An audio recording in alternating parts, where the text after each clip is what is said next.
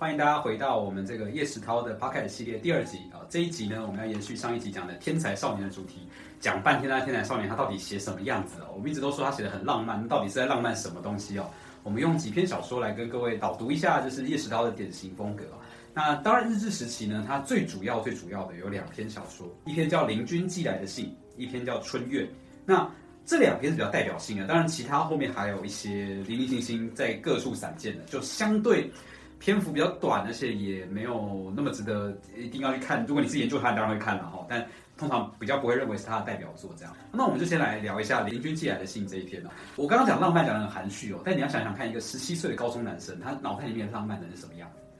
不要怀疑，就是谈恋爱。那但是这个恋爱又不能是随随便便萍水相逢的恋爱啊，它必须要有一种氛围，就是这个氛围要尽量脱离日常。我不知道各位有没有发现一件事情哦，你想象那种言情小说或爱情故事。他几乎都会把主角设定在一些你平常人不会去接触到的生活背景。最明显的就是总裁，有没有？三部五十小说要跟总裁谈恋爱，为什么要跟总裁？因为你没办法当总裁嘛。那或者是琼瑶的小说，早年就非常喜欢就是师生恋啊，或者是近代九零年代言情小说很喜欢穿越，他都希望把你置身在一个你没有办法去的时空，然后让你跟着主角一起谈一场不可能谈的恋爱。那对叶石涛来说。什么东西是那个 特别有浪漫风味的这个遥远的时空呢？他选择的是那种乡下的四合院，就是他是府城少爷，所以他是都市这个环境住的很习惯。那对他来说有吸引力的地方，就是跟这里相反的地方。那在林君寄来的信呢，它的架构就是这个样子的。我们主角叫柳村，柳柳村少年呢，这位柳村同学，他接到他的一个好朋友，就是姓林的同学啊，林君寄来的一封信。这个林同学就跟他讲说：“哎，我本来说好今年。”那个元宵节以前要回去看我外公，然后但是因为我现在在都市里面念书啊，那我没有办法，我已经爽约好几次了，这一次已经跟他说我一定会回去，结果我还是回不去啊，临时这个还是有人把我留在那了，我没办法去这样，那你可不可以代替我去一趟呢？你跟我是最好的朋友啊，你去见见我的阿公，然后跟我的阿公聊聊天，然后让他知道一下我的近况啊什么的，这样子也许他也可以感到安慰一些嘛，哦，至少在乡下不要这么孤单这样。好，那其实这个请求就很莫名其妙嘛，你自己阿公你不回去看，然后你叫我去看，所以这个林军林同学就加码了一件事，他说我相信你会愿意去的，为什么呢？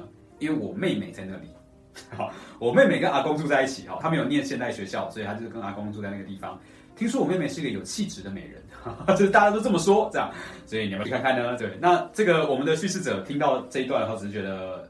就是果然误交损友，然后为什么要去做这种事情？但他还是去了，好吧？那要去就去吧。所以他就走了很远的路，然后到了这个乡下。果然一进去就看到了一个非常古典的老式汉人的那种四合院，而且进去不但有老式汉人的四合院呢，他一进去房子就看到那个藤椅上呢有个老人家躺在那边打盹。这个老人家一副就是穿着清朝时代的那个秀才的衣服的样子。这个叶石涛这个年代都一九四零年代了，国民政府快来了。二十世纪都走一半了，怎么还有清代的秀才在那边了哈？这边你就要注意哦，这就是他所谓的浪漫元素啊，他故意透过一个小小的机关设置，让你穿越到了，其实你把它当穿越小说看就好，它只是没有穿越的样子，它让你穿越到了一个世上不会有的一个场景。那这个东西其实是日本人也会喜欢的。我刚刚讲西川满他们，因为他们就会会觉得说这些台湾有而日本没有的文化很有异国风情嘛，很浪漫这样。那叶石涛也觉得这样很浪漫，所以就刚好两个一拍即合。好，那见到这位阿公，阿公在睡觉，所以他就不好意思进去，就敲敲门说：“哎，无良爹喽，哈，有有人在吗？”这样，结果没想到就有一个少女下来迎接他了。好，那这个少女当然就是刚刚林同学的妹妹，林君的妹妹，这样哈。好，那接下来就是一个很漫长的，也不是很漫长嘛，就是接下来就是一个恋爱故事的开始。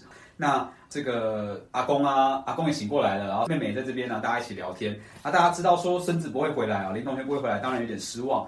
不过，既然你是代替林同学来的，那我们就来问一下林同学发生了什么事。所以他就开始问林同学的各式各样的起居啊，什么什么有的没的这样。那因为叙事者看到了这个妹妹，觉得妹妹果然很美，就是十七岁的小朋友嘛，看到女生就心花怒放，果然很美这样。也希望能够在他们家人面前留下好印象，所以就尽力回答一切的问题，甚至加码回答根本就没有听说过，也要掰一个给他。像阿公就是那种老秀才，喜欢读古书啊，然后写书法、写毛笔啊，然后。吟诵汉诗啊什么，所以阿公就还问那个叙事者讲说：“哎，啊那个林同学，还有我孙子在学校里还有继续读汉诗吗？还有继续吟诵汉诗吗？那其实这很奇怪啦，就是你在学校里面突然 没事在那吟诗，大家应该觉得你怪人哦。但我们的叙事者义无反顾的回答，他说有有有有，而且我们都被他吵得受不了这样。然后阿公就很高兴说啊，乖孙乖孙，果然是乖孙这样。对，那接下来呢聊聊一聊之后，这家人除了阿公跟妹妹以外，其实还有一个阿婆。这个阿婆是他们的亲戚，应该是妹妹要叫阿姨的哦，就是反正一个亲戚来这边帮忙，也是个婆婆这样。那这个婆婆知道有同学来啊，就非常就是开心，就开始啊煮煮菜啊什么，你知道就是那种虽然乡下人都会说没什么菜，但就煮一堆东西上来，这种弄得很切操啊，大家就吃的很开心这样。那吃着吃着，两位老人家就互相交换了一些神秘的微笑。啊，交换完之后呢，就跟那个孙女讲说。你要不要跟主角聊聊，跟叙事者聊聊，多聊聊这样？妹妹说好啊好啊，然后就带着叙事者到二楼他的房间，然后两个人就开始聊天了。好，这个各位现在是二零二二年，你不要用你二零二二年的尺度来想象一九四零年代叶世涛，他们两个真的只有聊天。好，虽然是孤男寡女独处一室，好，在当代的电影可能就要发生点什么了，但这里没有，他们两个就畅谈了各种各样的事情。看着外面的夜色啊，然后一边吃一点水果啊。他们那个妹妹还从橱柜上面搬了一个芒果蜜饯下来，哈，应该酸牙甜那种芒果蜜饯下来说是阿姨酿的，本来要给哥哥吃的，哥哥没回来我们吃，好，我们就自己把它吃掉。哎，顺带一提哦，呃，各位从这一集开始到后面几集，你肯定会注意到一件事。我前面有说过，叶石涛是个典型的府城少年，对不对？他台南人嘴刁嘛，都吃台南的东西，觉得台南东西最好吃，这样。这不是开玩笑的哦，因为他每篇小说不管有必要没必要，大家都会吃东西，超爱写在吃东西，呃，各式各样的食物哦，就是基本上台南食物的记录。好，那他们在上面聊，然后两个人就开始越来越害羞，越来越感觉到这个情感上好像能够越来越融洽了。这样，好，聊着聊着，哎，接下来阿婆就上来叫说，哎，吃晚餐了，吃晚餐了，我们就下去吃晚餐。那下来之后，老人他们就在坐坐在吃一吃之后，两个人的关系就瞬间拉近了。那拉近有一个重要的情节，可以看到他拉近哦，就是他们在餐桌上哦，你要知道阿公跟阿婆在旁边哦，然后叙事者跟这个女生，女生叫春娘，跟春娘两个人就坐在那边聊天聊一聊，他还跟春娘讲说，哎，明天是灯节啊，元宵节嘛，前一天嘛，明天灯节，听说灯节的时候呢，没有丈夫的妇女，还没有结婚的女生呢，明天晚上都要去庙里烧香，去祈求姻缘这样子。那春娘小姐，你要不要也去府城的关帝庙拜拜呢？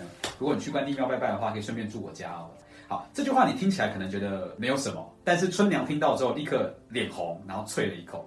好，为什么要脸红？因为你提起了婚姻这件事。你在一个未婚少女提起婚姻这件事，对四零年代人来说，已经很有调戏跟挑逗的意味了。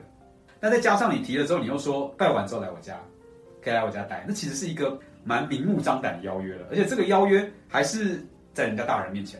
这气氛还极为融洽，这样。其实看到这里的时候，你可以去感觉一件事啊，这篇小说呢，完全的不写实。什么叫完全的不写实？因为你可以看到这篇小说里面，除了主角以外，所有人物的反应都是顺着主角的反应去走的。就主角想要什么，大家都会配合他。主角对这个女生有好感啊，阿公跟阿婆就会让你去独处。啊，主角说要邀约，大家就不会去店里。但现实生活或者是比较写实性的小说，就会多一点波折。就是说，哎，阿公我生气了，或者怎么样，应该会做一点这样的事情，但他完全没有，所以就是一个少年很纯情的一个幻想这样子。好，那这个两个人就这样吃完饭之后呢，吃一吃，哎，今天晚上我们的叙事者就会在这边过夜。那过夜之前呢，当然就是各睡各的，好，没有各位想象中的非常十八禁的画面，但没有。但是在过夜之前呢，春娘就很疑惑的问了一句，她就问林君讲，我觉得这个收尾收的蛮漂亮啊，这样收尾的情节，她就问这个叙事者说，我哥哥为什么一直不回来啊？就是他到底是什么原因？真的这么忙吗？在学校念书真的有这么忙吗？春娘是这样问，这样哈。然后结果，因为这个哥哥林军是去城里念书，并且寄住在舅父家里。那叙事者想了一下，那叙事者也没见过舅父家，但他推测了一下，看看眼前的情景，他就对着春娘说：“你舅父是不是有个漂亮的女儿？”然后春娘立刻就沉默了一下，说：“啊，是朱兰姐。”好，两个人就心照不宣啊！我知道为什么哥哥不回来了。这最后这边就两个结构黄金交叉了哈，就是我这边完成了一个恋爱，我再折回去说邻居那边有一个恋爱啊，这是在做一个漂亮的结构这样。然后结局的地方呢，就有点好了，我觉得就是有点中学生的小小的三八。他说他凌晨的时候告辞离开之后，就换他写信给邻居。这篇小说叫《邻居寄来的信》，但是结尾是结成我寄给邻居的信。我在寄了一封信给他说：“春娘小姐使我好欢喜啊。”我一开始是不太情愿的听从你的请托，没想到却给我带来了终身的幸福。好，好，就说在这边，然后就说，哎呀，就是文显啊，哈，林同学啊，我想你是不会反对我的吧？好，故事在这边结束了，这样哈。好，那这整个过程当中，其实你如果去看这个小说，它的文笔还蛮优美的哈，尤其它会有非常细致的写景啊，跟各种气氛的点燃。故事本身很简单，但气氛做的很足。但你可以想象，为什么台湾的作家在当时会不太喜欢？台湾的张文环这一批作家，这个阵营的人，他们看到这样的小说，一定会觉得说。你现在打仗哎，就是现在大家民不聊生的，然后你现在在那边啊，可爱的少女，啊，前清的秀才，这到底在干嘛？这样，我们为什么需要看这种东西？为什么需要这个写这个东西呢？哈，所以这是为什么他后来会在西川满这边得到比较多支持的关系。因为对西川满来说，他就不希望你去一直凸显社会黑暗面嘛，你就写写这种很美好的事情，岁月静好，这样好像日本人来了也没有破坏这样子美好的台湾文化，那这样不是很不错吗？所以这是林君寄来的信的一个比较。明确的概念。那这篇明君寄来的信呢，就是他在一九四三年左右，四二四三年左右刊载的。这就是那一篇他第一次出道，然后让西川满记住他的一篇小说。那当西川满把他带去台北，我前面说过，把他带去台北当助理编辑。当助理编辑之后，他继续写作，他后来又写了第二篇，这篇就更直接了。这篇叫做《春怨》，然后副标题叫做《献给恩师》。恩师是谁？然后小说的第一句话，我跟诗人西村。不是西川哦，村子的村，西村先生，还有表姐春英三个人一起去云林旅行，这是故事的开场。好，那在这里呢，这个西村的形象完全就是用西川满的形象去做对照的。你在故事里面会看到他会讲说什么啊？我西村先生呢很有名的一篇作品叫做《云林记》，是以云林的历史跟风土民情来当做主题的。现实生活中的西川满有一篇叫做《赤坎记》。也是以台南的风俗民情、历史主题来这个，所以基本上它是就是影射西川满这样子哈。那老实说了哈，我们作为一个十七八岁，你想象你十七八岁的时候，文坛领袖这么帮你、这么挺你，你会不会感谢你的老师？会吗？所以看你怎么说，因为有些人讨厌日本人，就会说你这篇小说怎么这么谄媚日本人？但我倒不觉得那是谄媚，就是就十几岁嘛，哦，不要那么严苛的。十几岁有个老师这样挺你，啊，你当然就是写一篇文小说献给他。那这篇小说的结构非常简单，故事开场的时候，叙事者跟表姐春英他们基本上已经是恋人了，已经在谈恋爱了。叶石涛在他的刚出道的前两三年只会写谈恋爱的东西，不会写别的，就基本上只写谈恋爱的东西了哈，啊，就在谈恋爱。那但是他们两个吵架，那怎么吵架呢？因为一个很无聊的原因，春英表姐她在思考事情的时候会像小朋友一样嘟嘴。那其实叙事者是喜欢的哦，我们的主角是觉得这样很可爱，但是因为他们刚好在为了一件小小的事情拌嘴。所以叙事者就不小心说溜嘴一句，说：“哎呀，你这样子跟小朋友没什么两样。”跟他琳娜赶快呢，哦，就是跟小朋友一样，婴儿啊这样。女主角春英就生气了，哦，春英最讨厌人家说她是小朋友，哦，她很在意你说我幼稚，这两个就开始冷战啊，就为了这种很无聊的情侣吵架的原因这样哈。后来当然道歉一下，聊一聊之后，要稍微说开，可是你知道心里还有点芥蒂，所以为了破冰，两个人就决定说：“好，我们一起去跟西村先生去旅行。”然后西村先生说要去云林看看，那我们就一起跟他去，看看能不能在这个旅行过程中心情变得好一点。而且春英表姐呢，其实还蛮仰慕西村先生的文章的，刚好张华一见个偶像啊，这就是一个这样子的旅行哦。那他们就立刻到了当地云林的一个老士绅的家里，那这个士绅家里呢，就会有那种有点像园林式的建筑，很漂亮的。呃，如果你不知道怎么想象的话，可能就是像什么雾峰林家花园啊，或者是板桥的林家花园啊，或者是台南台南呃台南那个好像拆掉了无园，已经没剩多少，还有一块啊，我给你看一下，大概就是那种感觉的园林。叶石涛的上一个小说的场景是在四合院里面，乡下四合院这边又跑去云林的一个 园林里面，你就知道他在这段时期就是特别喜欢写这种远离城市、完全没有现代化、有点古色古香、汉人气息浓厚的作品。我们现在看这种作品，你只会觉得有点古典，但你要知道，他的很多读者是日本人，日本人看到这个东西的感觉不是古典，是异国情调，这个很重要。异国情调会加分的，就是一直到现在，很多时候文学作品呢，很多时候大家都会觉得外国的比较好看，其实只是因为你比较不熟而已 哈。就是异国情调就真的会加分哈。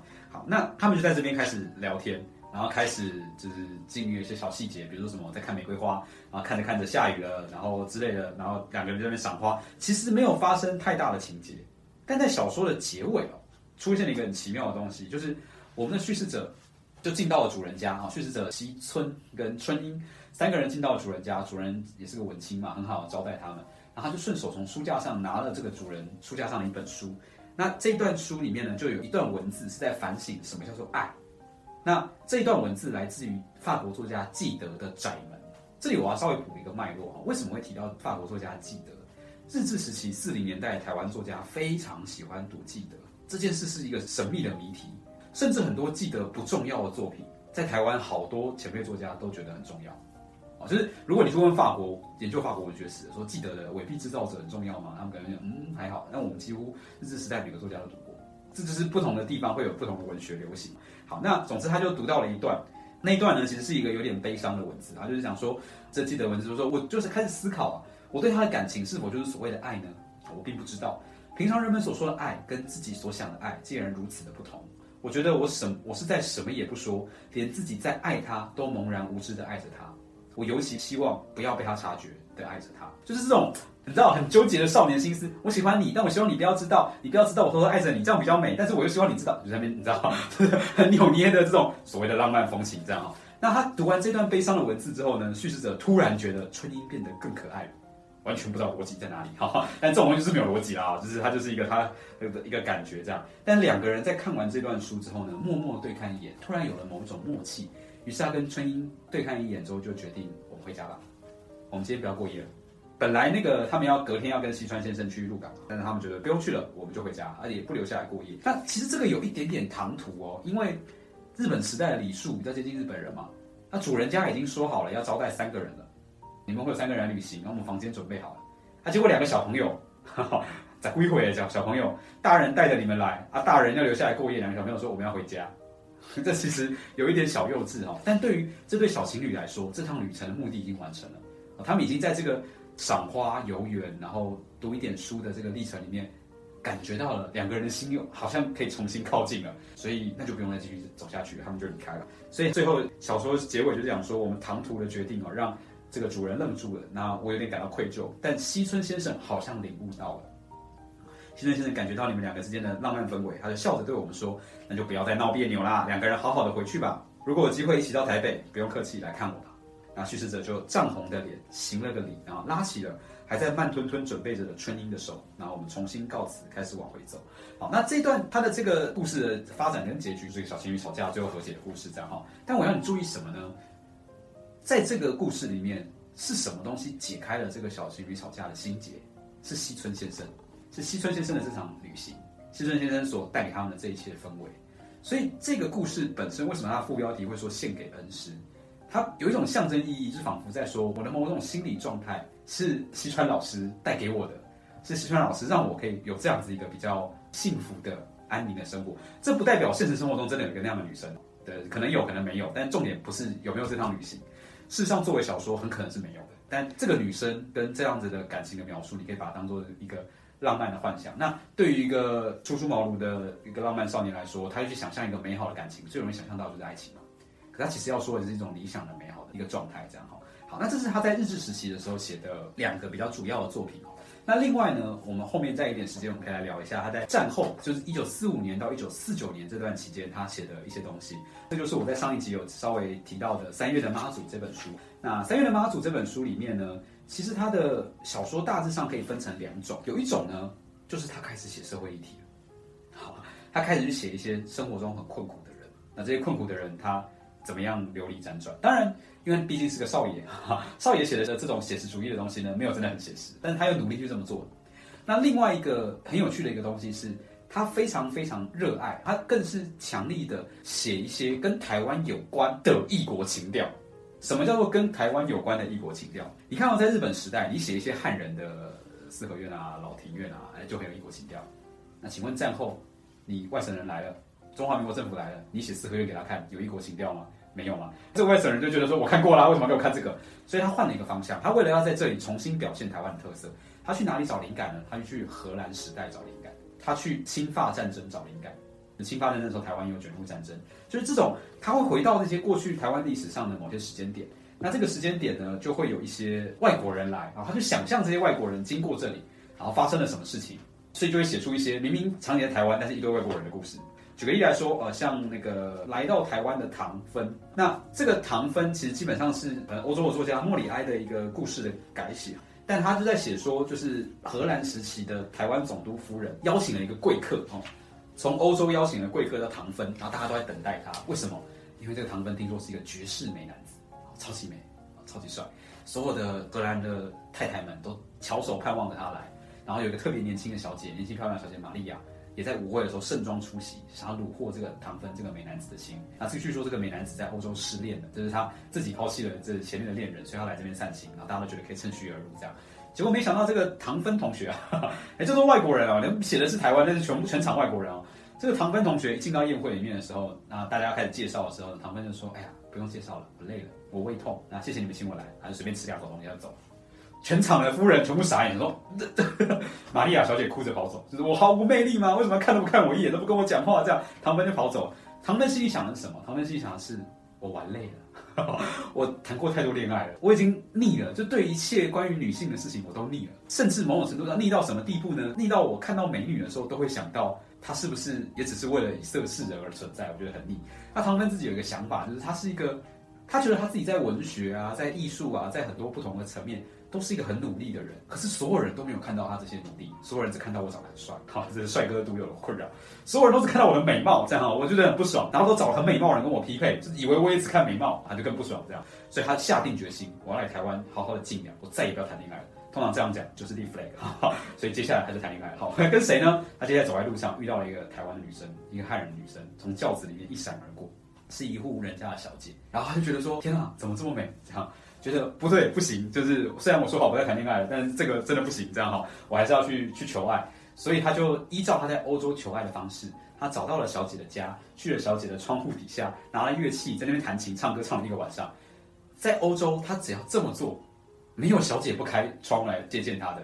但是在那里一个晚上，那个窗子动没有动过，他就很困惑，到底发生什么事？真的非常心碎，非常难过，这样。好，那为此他甚至还开始憔悴，开始失恋了，这样。好，那到最后呢，他也就是郁郁寡欢，就是说，天哪，难道我已经失去魅力了吗？我坐了太久的船，所以我变老变丑了吗？这样，哦，这种很好笑啊。唐芬同学呢，在最苦闷的时候，台湾总督来拜访他了，还说，哎，不好意思哦，之前没有见到你，要来拜访一下。来拜访他说了什么？他就跟他讲了这个失恋的故事。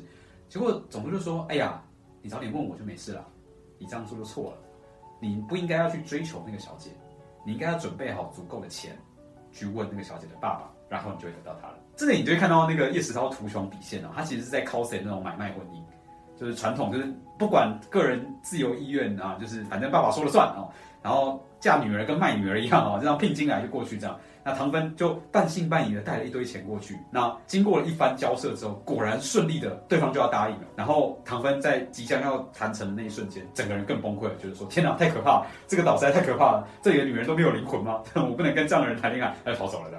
好，就是一个这样很奇妙的一个小故事。那这个故事里面，你可以看到我刚刚讲的两个元素哦，现实的因素，买卖婚姻。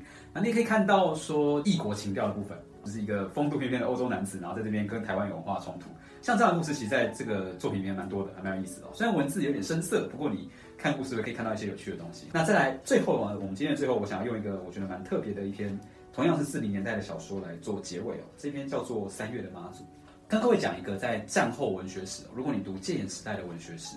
你可以注意的一个小点，如果你看到一个作家突然莫名其妙的开始提三月，比如说有一首诗是什么“谁知三月作风台”，哦，三月怎么会有台风？三月怎么样怎么样？你只要看到讲三月，十之八九在讲二二八，就你先猜是二二八会对一半。为什么？一方面你直接讲二二八在戒严时代太敏感了，哈，直接讲会出事情。第二方面是二二八真正的伤害是在三月，因为二二八发生之后。那个国民党的军队是在三月六号到八号才陆续登陆，然后开始清乡跟屠杀，所以真正的重伤害是在三月清乡。所以三月在台湾文学史上有一个象征意义。那三月的妈祖呢，写的就是一个这样的故事。他其实就是写一个正在逃亡的人。他故事没有告诉你这个年轻人为什么要逃亡，他只告诉你他发起了一个活动，他领导了一个活动，结果这个活动大失败，他的成员四散都非常惨，只剩他一个人。那他本来要跑到乡下的一个村子躲起来，他也不敢回家了。结果遇到第一个村子的时候，村子里面的人就应该也听说了事变的事情，应该也听说了二二八的事情，所以就非常紧张，要对他开枪，不让他进村，所以他只好再往下跑，所以最终跑到第二个村子，在第二个村子里面混到了。他基本上就是一个这样疯狂的逃跑的故事。那这个男生叫做律夫吧，律师的律，夫人的夫，这样。律夫在那边昏倒之后呢，他就醒过来被拯救。那这个过程里，小说里面他就会不断去反省，说我们为什么会失败？这就看到我们刚刚讲的现实层面了。像绿夫就会觉得说，民众的愤怒是确实存在的，可是我们为什么会失败？难道是因为我们缺乏思想跟理念的指导吗？我们没有正确的观念去引导大家吗？好像也不是。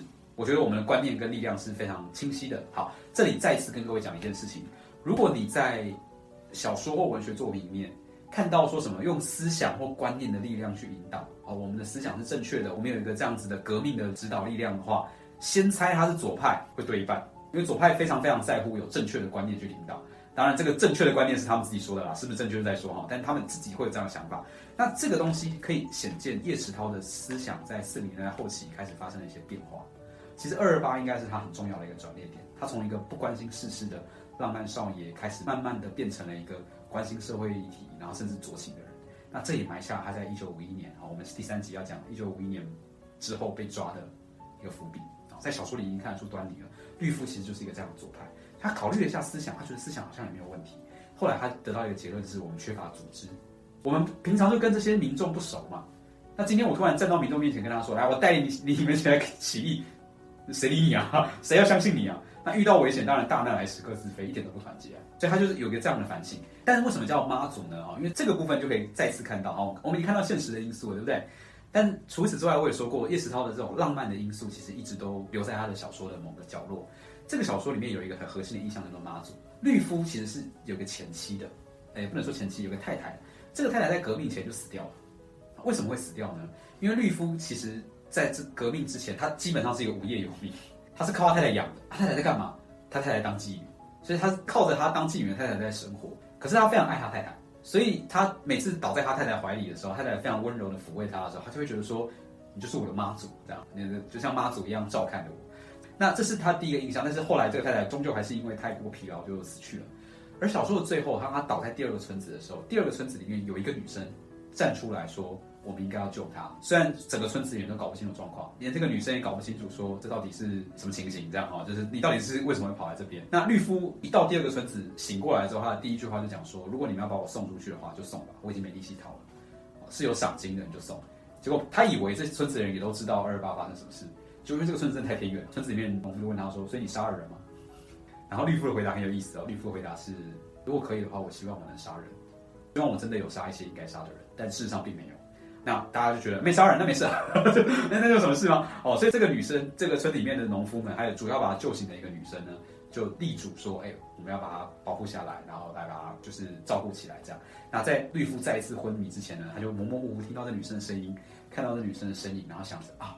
你是我的妈祖，妈祖再出现一次，就两个妈祖的印象被叠合起来了。那这个小说的有趣之处就是，你看最后他用一种其实很文学的意象来处理政治的恐怖，就是虽然写的是二二八，但他完全没告诉你二二八真实的各种各样发生的事情。它主要的部分都是在讲大地上面的这些人民，特别是女性，如何像女神一样包容一切。他们什么都不知道，但他们什么都能够包容。那这个东西就可以看到叶石涛他把他。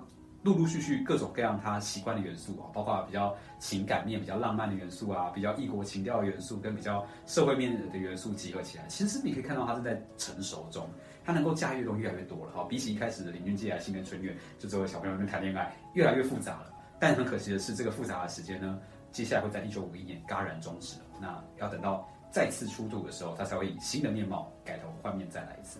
好，那我们第二集的内容呢，大概就先跟大家分享到这边。那这是我们谈一下叶石涛四零年代的一些小说。接下来我们就有兴趣的话，我们可以往下听第三集。第三集我们要来谈这个叶石涛在戒严时代人生的下半场，他的文学贡献跟他的文学生涯。